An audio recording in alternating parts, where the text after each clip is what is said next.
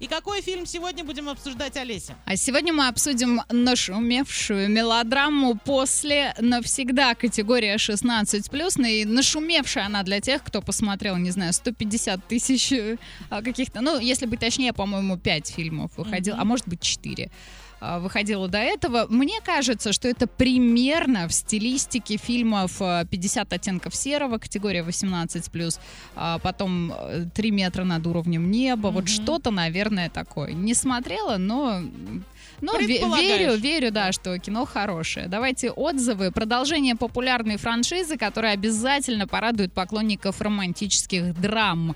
Он имеет свои достоинства, такие как качественная игра актеров и визуальная привлекательность. Но есть парочка недостатков. Это предсказуемость сюжета, но при этом, если вы цените данную серию и интересуетесь дальнейшей судьбой ее персонажей, то фильм однозначно стоит посмотреть.